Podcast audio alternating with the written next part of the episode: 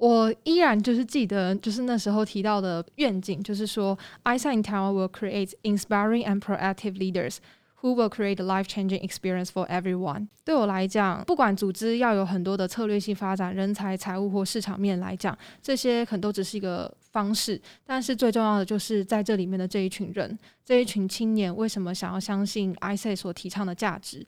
并且我很希望能够加入 ISA 的每一个人都能够去成为更积极的领导者，并且我们在做的事情就是用生命影响生命，让每一个人都能够去创造更多属于自己也属于他人生命历程当中很重要的一个故事经验。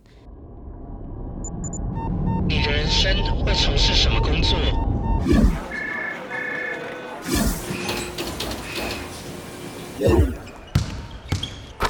你的生命会如何展现热情？我是 Vance，我在这里陪你一起找出内在的职人精神，在变化多端的世界与产业里，获得快乐与自信，成为晋级的职人，Enter to Win。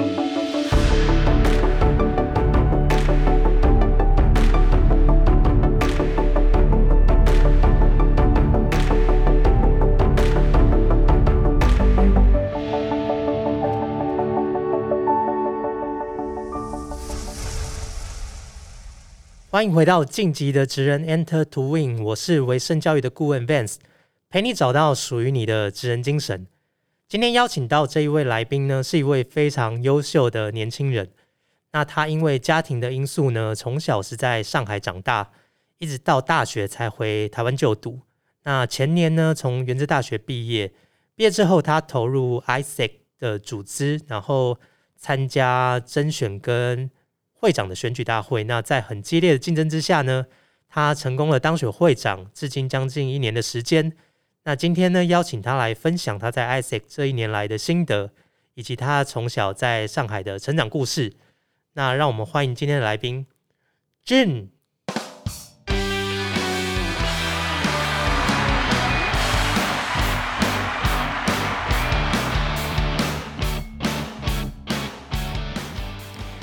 大家，我是 June，我是 i c in 台湾的现任总会会长。那谢谢刚刚 Vance 的介绍，就是从小我幼稚园毕业之后呢，我就到了上海这边去生活跟就读。然后我这边也是跟当地人在一起就读长大。然后在上海生活十年之后呢，后来就选择想要回到台湾这边来生活。所以。呃，我对台湾蛮多印象都是从大学开始去建立的。那从大学我大一的时候就加入了 IC 这个组织，直到毕业之后，呃，我已经毕业两年了。之前是就读原治大学的管理学院学士班英语专班。那毕业之后呢，我也在 IC 台湾的总会这边担任总会的干部。所以今天也很高兴能够跟大家来分享一些我在 IC 的一些故事，以及我在上海生活的一些故事。嗨，你好。嗨。对啊，今天很高兴可以邀请你来上我们的节目。对，那哎，俊最近很忙啊。对，因为我们最近在做一些干部的交接，所以有蛮多的会议要去参与的。但也很感谢，就是 Vance 有这个，就是能够受邀来到你们的这 Podcast 当中。对，所以最近是因为要准备进到下一届的交接期嘛。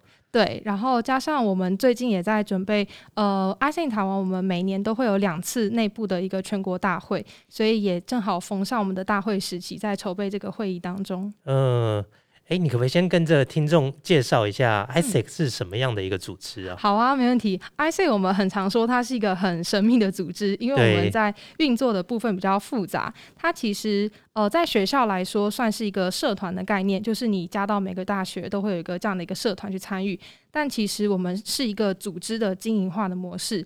那 ISEC 它其实我们遍布了一百零九个国家跟地区，它是一个国际性的一个组织，然后它是一个非盈利跟非政府的组织，都是由青年在运作。其实 IC 历史蛮悠久的，它从二战的时候就创立了。哇，这么久啊！对，它其实是二战的时候有七位欧洲的青年，当时就是身边的家人也受很多的战争影响，所以他们就在思考说，为什么这个世界上会发生战争？为什么我们人类要去做这些互相残杀的事情？所以我们希望更多的事情是透过一些交流去消弭人类之间的一些。嗯，隔阂或者是误解，那我们就会透过一些跨文化交流来帮助青年认知这个世界。嗯，诶，那 Isaac 在呃，中文名称是怎么称呼啊？嗯，在中文的话，我们在台湾是在内政部底下登记，那我们的中文就可以叫做社团法人国际经济商管学生会。所以你刚才说是每一个大专院校都会有这样的社团组织吗？对。那我们在台湾的话也蛮开心的，我们在台湾十八个大学、八个城市都有我们的这样的校园据点，比如大家耳熟能详的一些台政青交啊，或者是像原治、福仁东吴也都有我们的分会。嗯，那像你是从什么时候开始加入到这个组织？哦，我从。呃，大一的时候一进大学就加入这个组织了。嗯，因为当时大家进入大学一定都想说很多的学分嘛，什么课业学分、爱情学分跟社团学分。对。然后当时就是在一些社团博览会当中，然后看到 i c 的组织，并且也有一些学长姐去跟你分享他们。曾经加入这过这个社团的一些心得，就觉得哎还蛮不错的，所以就想要来去听听看他们当时的一些真彩说明会。嗯，那当初后来怎么会想要加入这个组织？你有在里面听到什么比较吸引你的地方，或者是哎你有什么强烈的动机想要加入这个组织吗？嗯，我觉得有一个蛮好笑的一个过程，就是呃，其实我是在。那时候不是学长姐很多都会到班级里面来去做社团宣传嘛？对对。然后我那时候就觉得哇，他们穿西装好像很厉害的样子，然后又是什么哦国际化的组织，然后你加入这里就会认识到很多不一样的人，让我觉得很有趣。然后让我有那个 wow moment 的时候，就是在那个社团博览会当中，那天下了暴雨，然后社团有个干部他就冲出来，然后就递了一张名片给我说：“同学，你要不要加入 ISEC？” 然后就觉得。哇塞，这组织太厉害吧！居然还有名片，我一定要好好去了解一下。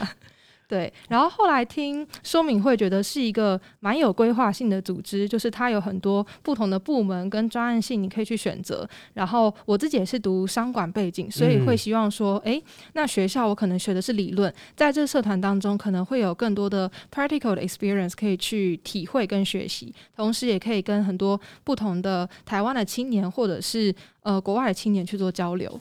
对，我觉得那个会长真的是慧眼识英雄，在茫茫人海之中可以挑选到你，然后知道你对这个组织非常的有兴趣。对，然后我觉得也蛮开心的，因为进入 IC 的话，它也会有一定的甄选流程，不是说哎我今天想要加什么社我就缴费进去，而是他还要写申请书，还要面试。哦，对，所以是每个大学要进 IC 之前都会有一个这样甄选的过程。对，哇，那还是蛮不容易的哦。对啊，所以很开心能够加入到 IC，并且也哇蛮久一段时间了，到现在。所以是从整个大学时间你都在 IC 这个组织里面。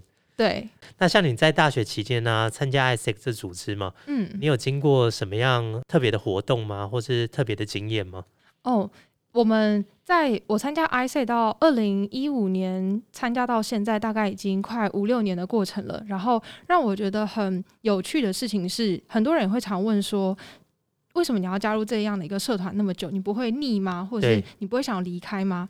对，然后我觉得很不一样的是，IC 它是能够提供给我们很多的机会去成长，然后我们是一个 for youth by youth 的一个 organization，是所有的活动都是由我们青年自己去发起跟执行。每一年你都会有很多领导职位去上选，所以我我觉得不会腻的是，每一年我都在挑战不一样的领导职位。当然会随着你的 position 的不同，你会经历到的事情也不一样。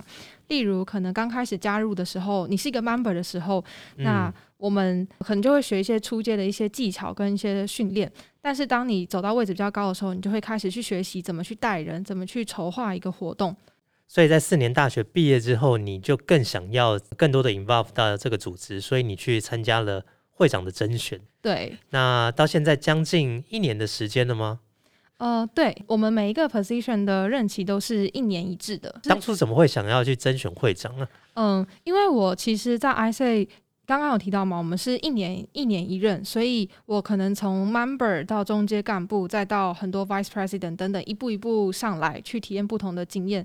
所以在这个组织当中，我发现可能是你真的要站得越高，你才能够看得更远，能够有更广阔的一个视角。同时，也会随着你 position 不同，有更多的 opportunities 让你去发掘。然后，我们也是一个在全球性的、跟全台性的一个组织，所以。在学校的过程当中，你参与的可能只是原治大学或叉叉大学的这个分会。可是当你走的位置越高，我们会有很多的干部的活动，那可能是全国性的，所以你可以认识到全台湾的大学生。嗯，对，所以也是为什么会想要让我拓展视野，去走到台湾总会，因为我希望我的这些经验跟能力，不是只有去了解单一校园市场，同时还有你可以具备什么样的能力去管理这整个十四个分会。所以对我来说，去挑战这样的一个位置是很有挑战性的。同时，在组织也那么久，当然会看到很多可以发展的面向。所以希望能够透过自己的一些力量去做到一些改变。所以想要去选总会会长的这个。所以你在甄选之前，你就对于会长这个职务所要担负的一些职责，已经相当的了解了吗？算是有一些了解，跟也很多东西都真的是你要边做边学。毕竟看别人做总归是简单的，自己经历的时候就还是觉得哇，还有好多要学习。对啊，那你可以分享一下整个甄选的过程吗？嗯，甄选过程真的现在想起来就觉得好好漫长哦。就是我们会有 I C 的甄选流程是蛮缜密的。那总会会长的话，当然是用最严格的标准来去判断。对，然后呃，我们会第一步骤就是写申请书，然后会由当届的总会会长去试出申请书，想要呃来选的人，你都要去写这些流程。那这些申请书可能就包含很多组织内部的分析跟外部的分析，你要提出很多的数据跟你自己的见解。那当你申请书通过了之后呢，就会进入到面试环节，那会由当届总会会长去找其他适合的。我们叫做 interview board，然后来帮你做面试，可能面试不止一次两次，会依照情况去判断你的次数。然后当你的面试，他们能够判断你是一个呃合格的申请人的时候，他们就会 pass pass interview 之后，你的称呼就叫做 candidate，你就是一个候选人。候选人对，好，走到候选人之后，就开始一个。更重大的一个任务就是我们会有 election，就是我们会有选举大会。是。那一般我们的选举大会就会南瓜在刚刚所说的我们一年一年两次的一个大会当中，就是在冬季大会。所以。呃，在这个过程当中的话，election 我们会经历到很多流程。第一个就是 opening speech，你要做开场的演讲，然后去讲一下你为什么想要选呐，然后就是引导气势，然后再来就会是 manifesto presenting，你的证件是什么，你想要带领大家往什么方向。再来就会是 questioning time，从你的团队给你的一些提问，然后还有包含是。那些面试官给你的提问，还有十四个分会，他们每一个分会都会对你提问，然后再来的话就会进入到 external panel，也就是今天你要担任到这样子一个规模的组织会长，你不只是要能够对内部有一些了解，同时你要能够代表青年去看到国际或是台湾的趋势。所以呢，external panel 会邀请一些不同领域的前辈们，然后我们会有一个话题去做探讨，然后来听听你的观点会是什么。那最后就会进入到 closing speech，就是最终喊话，然后再来就是投票。所以投票是由当场的所有的分会的会长一起共同投票表决而定的。对，然后投票也会分两个部分。我们第一个部分叫信任投票，嗯，就是能不能够信任你是一个合格的候选人。那第二的话就是点数投票，就会是去看待你的提出的证件是不是这个组织所要发展的一个面向。了解。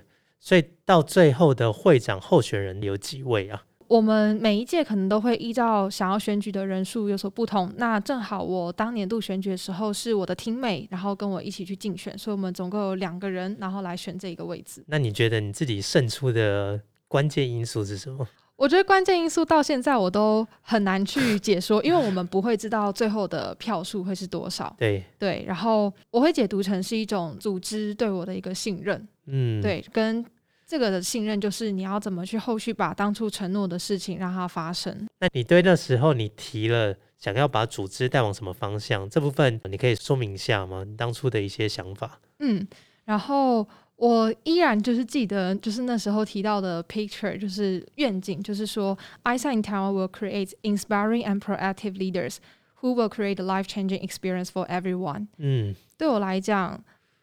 呃，会不管组织要有很多的策略性发展，人才、财务或市场面来讲，这些可能都只是一个方式。但是最重要的就是在这里面的这一群人，这一群青年为什么想要相信 i c 所提倡的价值，并且我很希望能够加入 i c 的每一个人都能够去成为更积极的领导者，并且我们在做的事情就是用生命影响生命，让每一个人都能够去创造更多属于自己也属于他人生命历程当中很重要的一个故事经验。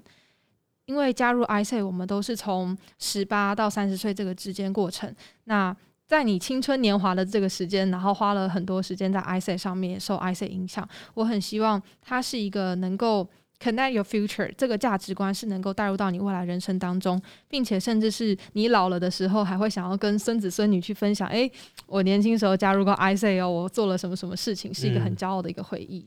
所以听起来就是，不管是在自我的成长，或者是与人的连接，甚至到帮助他人、帮助到整个社群，我觉得在 ISEC 这个组织上面，也是一个非常好发挥的一个舞台。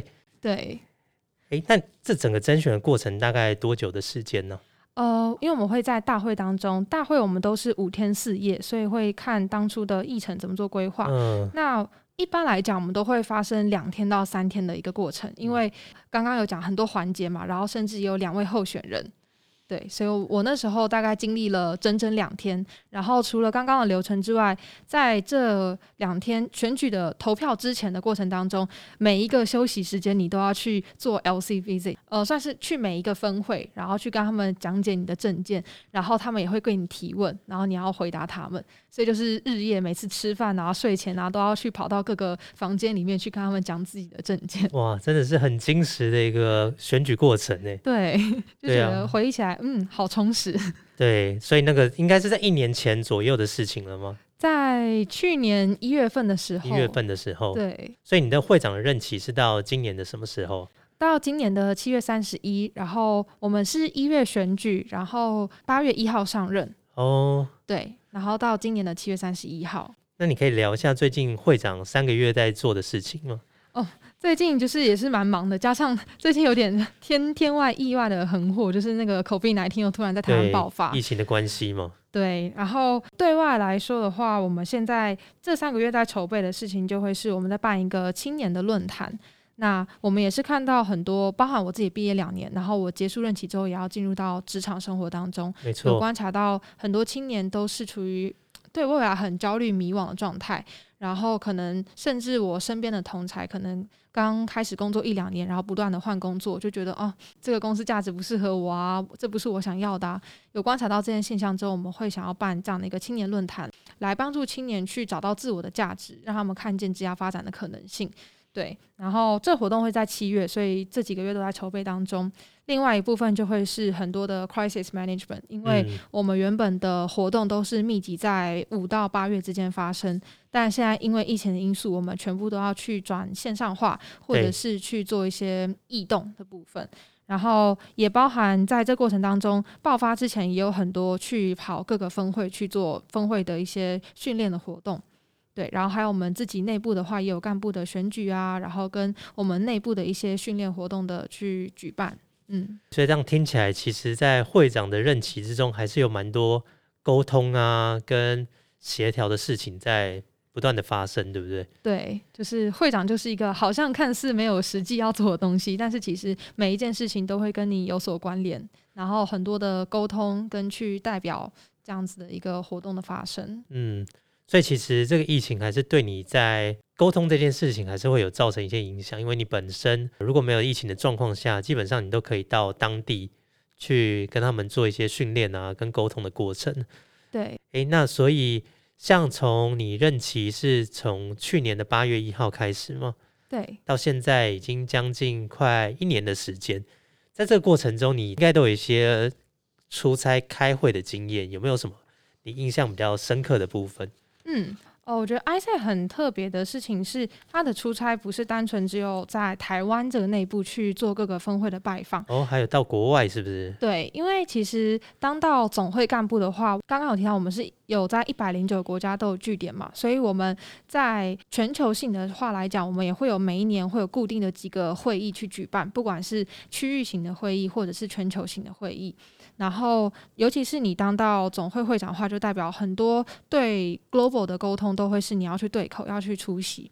所以我在去年也是总会干部，但我是只是总会的 Vice President，然后今年是 President 嘛，在 Vice President 的时候，就有在二零一九年七月份去印度参加我们的世界大会，全球的总会干部都会聚在印度这边，然后我们举办就是为期好像七到八天吧的一个 conference。你一个人去吗？呃，那时候是跟我们整个 team 一起去的。哦，了解。然后后来的话，就是选上会长之后呢，我们就在今诶去年二零二零年的二月，然后我们去 Moscow，然后有举办世界总会的会长会议，也就是全球的上下两届的会长，然后我们都会聚在一起开会讨论。对，然后后来也有幸再去了一次土耳其去参加欧洲的会议。哇，三个都是非常特别的地方诶。对，我觉得蛮开心的，能透过这样的一个平台去了从来没有去去过的国家。然后我觉得更更开心的事情是，能够在这些会议当中去认识到很多世界上来自不同地方的人。然后我也曾经想过说。如果今天不是 I C 的话，那我之后出去工作，我要有多少年之后我才有这个机会去这些国家出差？甚至是我还有什么时间点有这个机会跟一次性的能够跟至少五六十个国家的人去做交流？对对，这是我想不到的，但是却能够在二十多岁左右这个年纪，透过 I C 去让我看到并且经历到。那这几次的出差经验中，你有没有印象最深刻的事情，或者是哪个地方你印象比较深刻？我觉得每一个会议都有让我印象深刻的地方，比如说我们那时候去印度，我们有一个议程叫做 World Largest Lesson，就是。那时候我们在推广是 SDGs 的发展，然后我们那时候就有其中一天，我们就去了印度的一间学校，然后去跟当地的小孩子们去倡议食物剩食议题。然后 SDGs 是什么？呃，联合国永续发展目标，对，它有十七项。然后我们那天去的话，我们就是倡议食物剩食这一块。对，所以那时候就跟他们当地的就是国小，因为他们学校好像是混杂在一起，就是有国小到高中，然后就跟他们那些国小跟高中生去分享这个议题，然后感受到说，哦，一方面是看到他们在学些什么，然后发现哇塞，好厉害，我们高中就开始学经济学，对，这么厉害，对，然后也甚至是跟他们的小朋友去做交流，去发现哦，原来他们的生活当中。有发生这些的事情，也去看了，就是去了解他们自己的生长背景的故事，然后也看了他们一些学校跟学校周遭的环境，就跟台湾有很多不一样的面向，是一个蛮大的一个冲击。嗯，对。所以这是在印度的经验，对不对？对。然后我觉得在俄罗斯的话，让我回忆起来就是真的是有够冷的。你那是什么时候去的？那时候是二月，就是过年跟情人节左右那时候，然后就是零下十四度左右吧。应该差不多。对，就是觉得第一次去那么寒冷一个国家，跟也是我第一次飞十十多个小时。对，然后我觉得是。呃，旅程上蛮多的体验跟冲击，然后在这个活动当中，让我体会到的是很多想法上的激荡。因为这场会议是全世界的上下两届总会会长都是那种最厉害的人，然后大家在一起去讨论说，诶，看到彼此为什么你要再投入一年的时间来到这个职位上，你想要给每个国家的青年带来什么样的影响力？这样的想法交流是让我觉得自己真的不是单纯在做一个社团而已，而是在做一件很重要的事情。对，所以相信参加这个活动会一定让你获得相当多的启发。对，就觉得哇，就是世界上还有很多很多发生的事情，跟自己要去学习跟成长的面向。嗯，哎，那在这一年的任期中啊，你觉得参加 ISEC 这组织有培养出你什么样的能力吗？然后改变了你什么部分？哦能力这个真的太太多太多太多，因为要做的事情太多了，所以要发挥的东西也太多了。对我很相信的是，I say 所在我们有一个领导力的模型，就是我觉得我所经历到的每一件事情，最终都还是回归到这个 model 所讲的。第一个就是 self awareness 自我觉察的能力。对。对，过程当中一定也会有很多挫折的地方，然后跟发生的事件，那我们都会去引导大家，不是说诶发生你就去解决就好了。我们的 leader 也会在过程当中去引导你，给你一些 guiding question，让你去思考说自己在这过程当中发生了什么事情，心情是如何，如果再给你一次机会会怎么去解决，然后不断的去了解自己的声音跟想法。我觉得反思能力是一件蛮重要的一个过程，所以自我觉察是需要有一个 coach 在旁边带领你去做这件事情。就是一刚开始是会是 coach，然后可能你的 leader 当你的 coach 带领着你，到后来更多的是你要去当这个 coach，去带领别人，以及你自己要带领自己去思考。那第二个的话，就会是 world citizen 世界公民意识。不管是透过这些出差也好，或者是我们在做的计划，就是把台湾人送出国去当志工或实习，我们会把外国人接进来。所以在这些过程的交流当中，你会去能够更深刻的体会到每个国家发生的事件跟对于当地人民的影响，然后让你的视野不是只有局限在台湾，而是看到全球。那第三个就是 empowering others，激励他人的能力。因为我觉得 I C 就会像是一颗颗石头，你丢到池塘里面，它就会荡起层层的涟漪，然后每个涟漪会再去影响另一个波动。那在这过程当中，不是只有你在做你自己发挥你微笑的影响力，而是你也需要影响其他人，跟 empower 别人也能够成为 leaders。那最后一个就会是 solution oriented，解决问题的能力。一定有很多活动要去举办啊，或者是你要有的专案计划去执行。那你要去学会怎么面对每一个事情，怎么去操作，都是你第一次去做。但是这里就是一个 platform，给你机会去尝试，也给你人去指导你，让你去学习跟团队去摸索，同时也给你很多犯错的机会，让你去成长。对，所以我觉得 self awareness, world citizen, empowering others 跟 solution oriented 会是我觉得总结起来培养出来的一个四大的能力。所以这也是 ISEC 一直在提倡的一个领导力的模型。对，我们也很希望就是每一个参与 ISEC 的人都能够培养出来这样的一个领导特质。毕竟领导特质可以有很多种，很很多很多种，但我们最 focus 就是这四类。我觉得大学生能在大学这个阶段能经历过这样的组织，然后。透过这样的组织培养出你刚才所说的这几种的能力，嗯，我相信对他未来的职业跟未来的发展，都会把自己的基础能力打理的很好，然后在未来的职业上会有更好发挥的空间。嗯，我觉得就像是很多东西，可能你不参加 I C，你在未来当中，我相信有很多机会你会继续学到。但是既然你能够在大学的时候就体会到这些，那 Why not？就是你可以尽早去体会，然后到社会当中的时候，你可能就会相较于呃没有经历过这件事情的人，就会更多的有更多的经验的累积。嗯，所以如果大学生想要参加这个组织，他是不管从大几的时候都可以加入吗？对，然后 I say 其实我们 welcome for 十八到三十岁的青年。那呃。如果要选择成为 i s a k e r 就是我们的成员的话，我们在每一年台湾的话，我们会有分春季征才跟秋季征才，就是。呃，大家开学的时候，三月份跟九月份开学的时候，我们都会开始征才季，都可以到对应的大学，然后去做报名。如果你的大学没有 I C 的话，其实有可能你周边的大学也会有 I C 的校园据点，也都是可以去参与的。就比如说原治好了，我们不一定是原治学生才能参与到原治的 I C，你中原周边中原的学生或一些科大学生，你也可以来参加，只要你去申请跟报名。对，我觉得这个组织真的是一个非常好的 play 风，所以。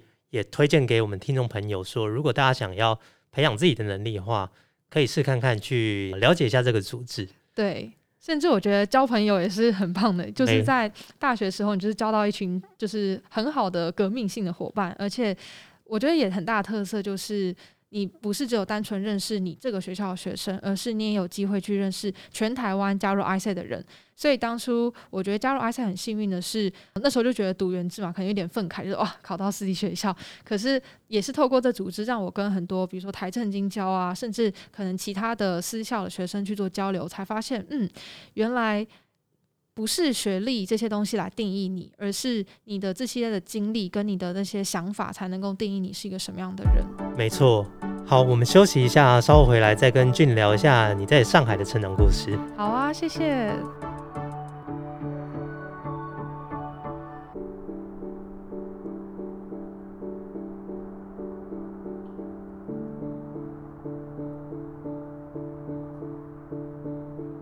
哎，嗨，俊。你说你从小是在上海长大的嘛？对不对？对。你几岁的时候过去上海的？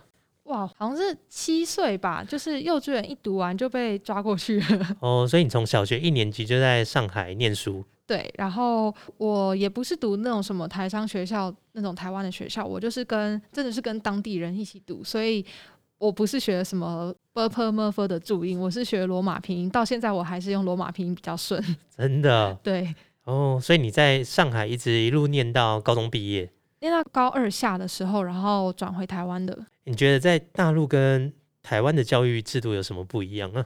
我觉得差超多，嗯，就是可以分享一下吗？我那时候其实回台湾，我蛮 shock 的，就是我以为可能考试制度就不一样嘛，然后也发现诶，学的科目也不一样。哦，怎么说啊？比如说台湾有什么地科，就是地球科学，对，但是其实我在上海的时候是没有这一门学科的，你说在国中的时候吗？国高中都嗯没有。了解，对，然后很多东西跟是，比如说学科不同，然后还有学制上可能学校的课程编排不一样。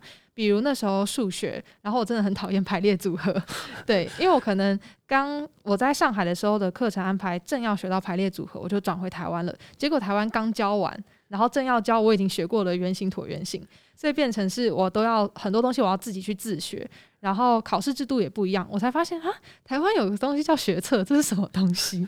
然后大陆就是就叫高考，你就是六月初吧，我记得好像六月一号到六月十号之间，然后你就是一次考试定生死，然后你几分就是几分。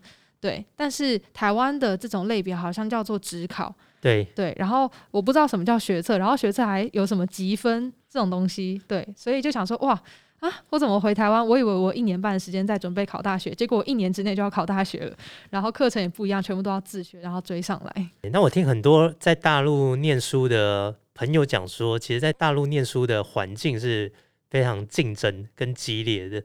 这个你有感受到吗？切身体会，切身体会对是从国小开始就有这种感觉吗？还是到国中、高中才会有这种感觉？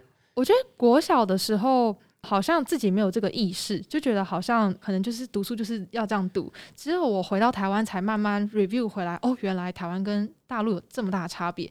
但是我觉得这也是悲伤我自己个人经验，因为可能在上海，你在市区跟偏郊区的环境就不太一样。因为我是在呃偏郊区的一个地区去读书，对，所以我不确定它跟市区的体制是不是一样的。嗯，然后我后来在台湾当家教的时候，才发现台湾的国小好像只要读到三四点就下课吧。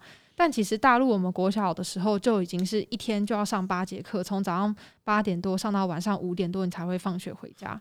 然后我觉得比较深刻的是高中的时候，因为我们高中就是强制要求你高一你必须要住宿，对，所以那时候就是过着从早上早自习，然后读书，然后读书整天，再到晚自习的过程当中，也有很多体制上很有趣的事情发生。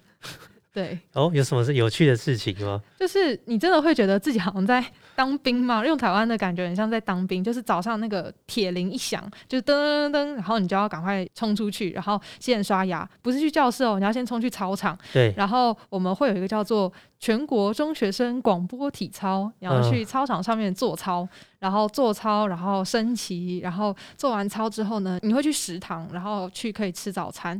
然后早餐的话，也不是说哎大家在那边拉塞聊天，而是你左手拿着高词，就是高考英语词汇手册，一手拿高词，然后一手拿荧光笔，然后在那边边背英文单字，然后边吃早餐，然后吃完之后去教室还要早自习。早自习可能是会轮国文或者是轮英文，那国文就是读文言文或读课文，然后英文就是可能做听力测验等等。对，然后再来就会是晚自习，然后我觉得有个很有趣的插曲，就是每天中午是最有趣的时间，因为中午的话我们会一切都是以考生为优先，所以高三会比我们早十分钟先下课，先去吃饭，就是避免要排队嘛。嗯，然后就会发现那十分钟会很像地震，就是嘣嘣嘣嘣嘣，然后就是从楼上就会你会听到一阵声音，就冲去食堂，然后去吃饭，然后你每天都会看到很多人摔倒，然后就会爬，然后这么激烈是是？对，就每天都会听到有人跑到摔倒，然后他们就是冲去吃饭，吃完饭就赶快又回来读书。哇，所以这个读书的压力真的是很大哦。对，甚至晚上可能九点要熄灯嘛，你要住宿，然后我们晚上都必须要躲在棉被里面，然后自己偷偷买那种小台灯，然后还要防止那个射监来查你们房，然后你就要自己棉被盖得严严实实，然后在里面趴着背单字跟写作业。每个人都有一个这样的小台灯，是不是？对，每个每个人都有，我们还会比较哪一家台灯比较好。对哇，这个念书的环境也太太竞争了吧？对，就像高词，就是我们的英文老师就会要求我们每天都要考六页单字，所以你嗯就是要想办法背。然后跟每一个老师就会说，哦啊，我今天作业不多啦，一张卷子而已，就是两张 A 四纸，正反两面满满的题目。然后每个老师都这样说，所以你一整天会累积五六张考试卷，你要去写。对，哦，我觉得另外一个特别的是，我们考试分数一出来就是一张 A 四纸，然后就是一个表格，对，谁考几分，然后排名第几，然后你跟那个人差个零点五都是很计较的，因为在大陆零点五就取决于你可能是上一本线还是二本线，就是可能国立私立的差别。了解。对，然后但回到台湾，我才发现啊，台湾你不知道别人考试的成绩是什么，就是会成绩单寄到你家里，然后也不会告诉你可能确切的分数，只会告诉你一些 PR 值，你只能嗯，透过 PR 值去猜你自己可能在什么 range。诶，像大陆这边，你是说每个人都是这样的认真的态度吗？还是还是有一些学生他也算是比较摆烂的部分？我觉得一定有摆烂的学生，嗯但是我觉得可能是我读的那个高中吧，就是我们最严重的惩罚就是叫你爸妈来学校带你回家，不给你上课，我们就会觉得天哪，这是一件超可怕的事情，不让你读书诶、但是台湾我就发现，诶、大家想请假就请假，想不来就不来，甚至想嗯翘课也可以。我就想说，哇，完全不一样。甚至我觉得很大的差异是，台湾有一个东西是我从来没见过的，叫做答案本。对，对，然后就是居然是老师也不每天都改作业，就是你只要自己写，然后可能一个月主任会收上去检查。然后我在台湾的时候发现，诶，可能时间快到，就会有人拿答案本狂抄。对，但是在上海可能就没有这个东西，你可能是找同学抄吧。所以你在那边算是念到高二就回台湾，对，高二下的时候回到台湾哦这个地方。是因为什么原因？是因为也是因为家庭的原因就又回来了吗？主要是家庭原因，跟我自己也有想过说，嗯，好像小时候就到了上海，如果我在这边继续读大学啊等等，那可能我未来的工作发展也会在这个地方。但是台湾主要的亲戚都还是在台湾，跟也觉得，嗯，以社会环境来讲，还是蛮想回到台湾的这个环境当中来生活看看的。嗯、后来你回到台湾就读原治大学嘛，对不对？对然后你上的课程是全英语的学程，对，然后我们的科系蛮长的，叫做管理学院学士班英语专班，它其实就像是国际贸易这一块，然后我们是用英文来上课。对那，代表是说你从小到大在英语学习这一块应该学习的非常不错。你们是什么时候开始学英文的？我记得从小学就开始学了耶，因为我嗯后来才知道，好像台湾可能是有些好像国小是小三才开始教，但是我们其实是国小，大陆的话我们是小学一年级就开始学英文。那在听跟说的能力培养是怎么样培养的？嗯，我后来才发现，嗯，好像我英文会比平常的同学来扎实一点，是因为呃，我们在小学时候我们就还会教什么 KK 音标，我们都是用 KK 音标去学习发音，对，对，然后跟呃每天都会像这样很扎实的背单字嘛，然后还有这些早自习去让你做英语的听力，对，可是口说的话确实会比较缺乏训练。对，然后跟写作的话，我们还会有就是那种翻译本，就是你要去练习翻译句子啊等等，就是很稳扎稳打的去很大量的一些题目跟训练的方法来来让你去对这个语言有所熟识。了解。所以其实，在大陆的环境下念书，也是让自己的基础能力打得蛮扎实的。对，可能会觉得很累，但是其实好像回过头来发现，嗯，好像也是一个不错的一个磨练。那这样的环境，你觉得有影响自己成为什么样的人吗？嗯，我觉得蛮有影响的。第一个可能会是，就是你会很努力，因为你必须要很努力，你才能够去比别人更好。对，这个我觉得就会是有正反两面嘛，因为你就是在这么压迫性的环境下去成长，所以自己的韧性也会比较强一点。会不会好胜心很强？我觉得会耶，就是因为尤其我那时候是在偏郊区读书嘛，所以整个学校只有我一个台湾人，然后有时候可能上到历史课、政治课就会比较敏感一点，所以我会有一种不知不觉的那种好像是爱国心嘛，就是你会觉得嗯，我不想要让大家认为说我是台湾人，我就有什么不一样，而是我也想要让他们知道说，呃，可能我跟你们有一点不一样，但是至少我可以在我们能够拿来公平竞争的成绩上面是有一些说服力的。所以对我来讲，有一种从小到大好像就背负着一种我要比你们更好，我要去证明我自己，然后我不想要让台湾人丢脸的这种心态。所以我从小到大就会是可能都是要考前三啊，或是当班长。对，然后来证明我自己，所以同样，我觉得好胜心就会比较强烈一点。然后同时也是很多他们的这种类似军事化的生活跟训练嘛，所以你的韧性跟就会比较有韧性，跟也不太会去轻易的放弃。我觉得这样的人格特质也反映到你现在在当 ISEC 会长的身上。对，我觉得有蛮多的影子在的，就是过去的成长历程。诶，那除此之外，你觉得自己最重要的人格特质有哪一些啊？我觉得我蛮重要的人格特质，第一个是刚刚有提到的那些努力跟不放弃。我觉得还有是原则性，有一些在你不放弃的过程当中，你一定也会有一些要去妥协的，或者是挣扎的地方。嗯，可是最重要是你自己心里的声音是什么，你的原则是什么。有哪些事情是你觉得可以你勾选的？有哪些是你不能你勾选的地方？另外，我觉得是台湾人的这个特质嘛，就是你要很善良。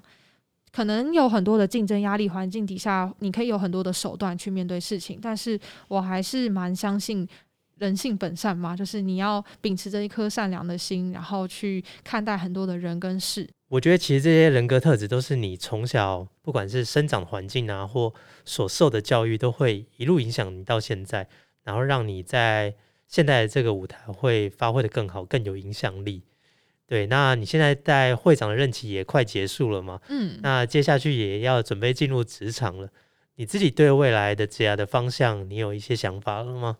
我觉得我自己还是也会跟大部分新鲜人一样，还是有点迷惘。就是在 IC 经历了蛮多的面向，所以也会开始思考说，诶，所以我会想要以哪一些来作为产业发展，或者是我的兴趣，因为经历蛮多，需要一个沉淀跟消化。但我觉得很确定的是，透过 IC 的这些历练，让我更对人。想要去创造这个连接感，就是我希望我的工作不是单纯为了一些盈利或者是一些谋生，而是更多的是这个公司他相信的价值，给这个社会带来什么样的价值，它是什么样的企业文化，然后还有包含他在贩售产品或者他在做的服务，能不能够去给人或社会带来正面的影响力，因为。我也不希望自己只是为了顶着 KPI 去做事，当然一定会有自己的 KPI，但我更希望这些东西有其他的意涵，所以我可能呃比较可能会想要从事，比如说顾问啊，或是人的培养发展方向，甚至可能是 hunter 这样的产业，比较能够了解整个全局。对，尤其也是在 IC 当中，让我体会到更多的是去发展领导力跟相信人的潜能。了解，那你们有考虑来从事我们这种教育业？哦，我觉得这个倒是我不太有想过的部分，但是我觉得是 I say 让我觉得很 open minded，就是每一个领域你都可以去找到它有趣的地方在。那只是说，呃，要去多深度的了解，你才会知道这个领域跟你自己的个人价值有什么样的连接。没错，我觉得在踏入每个领域之前，一定都要做好功课，对，然后想好自己未来的一个方向，然后设定想要在这个领域想要培养什么样的能力，然后发挥到什么样的程度。所以大家要来多听 Vans 的 这个 podcast，好，谢谢，更了解很多职业。对，没错。哎，那最后你可不可以给大学生一些建议啊？就是我其实也才毕业两年而已，对。对啊，因为你这样从上海一路走过来，又跟大陆人这样的不断的竞争底下，对 对，所以其实这个竞争环境一直是蛮算蛮高压的竞争环境。嗯，对。那以台湾的大学生来讲，可能。他在竞争环境上没有这么激烈，嗯，对。那你觉得在这个环境下，你有没有什么建议要给台湾的大学生？嗯，我觉得也是在这一两年当中嘛，因为我都还是在 IC 这组织里面，不断的会跟这些大一、大二学弟妹有很多的交流，然后我也观察到很大的趋势，比如说我刚进大学的那个时候，我们对于实习大概都是觉得说，哦。你要实习，大三才会有实习机会啊！大一、大二就是玩社团，好好读书就好。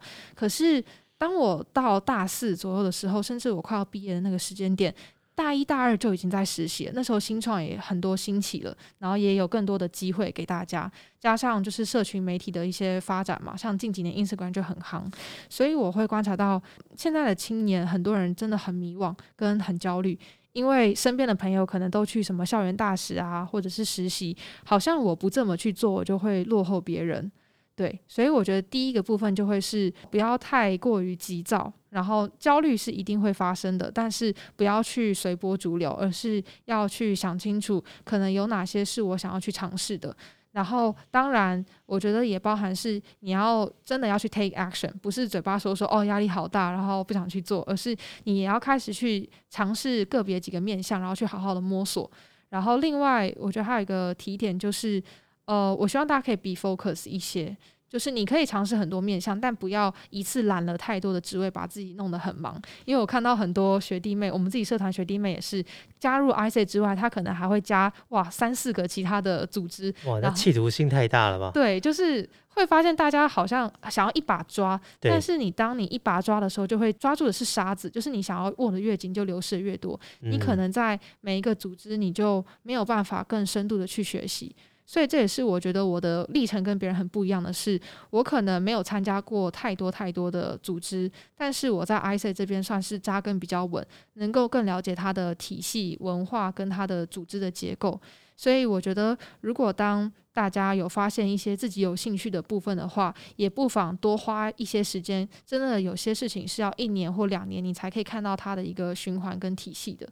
所以多去尝试，然后多去做一些筛选你的选择，大概就是两到三个是你能够负荷得了的，跟你能够正常做一个人类好好生活的状态底下的，然后并且是呃不要被身边的人太多的去影响，然后让你自己很焦虑。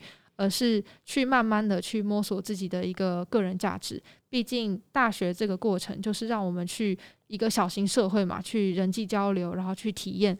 对，对，所以你刚才说不要被身边的同才去影响，大家都会看到，哎，同才好像生活很多元，或者是他在做跟你不一样的事情，你就会开始有一些焦虑，说，哎，我是不是要跟他一样？跟现在的趋势就是大家只会说好话嘛，就是只会 Instagram po 一些自己很很开心的事情等等，那背后的那些呃大家的历练的过程就不会拿上台面来，所以我也不希望这个社会的环境好像是只会塑造好的那一面，而是也要多像刚刚讲的一些 self awareness，你要去认知自我跟能够消化自我，然后去透过不同的面向来看待自己，而不是都要拿一些很严格的标准，或是别人都这么好，那为什么我不行？可能别人也有很努力的地方，只是他没有说出来而已。但是还是要多去尝试，然后筛选自己的选择，对，在自己的能力的范围之下，在那个体系里面去培养跟好好的发展。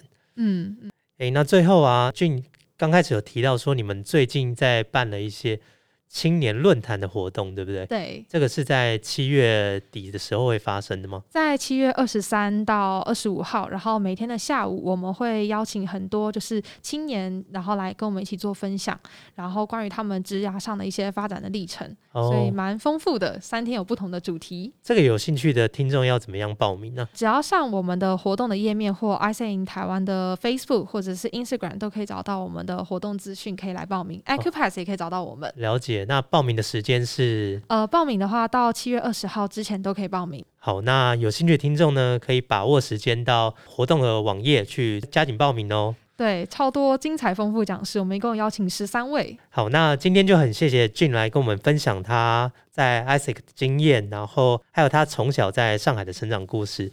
谢谢 Vans 的邀约，也谢谢在线的听众们，今天有这个机会能够跟大家分享我的故事。那我们节目就到这边，我们下次见，拜拜。拜拜。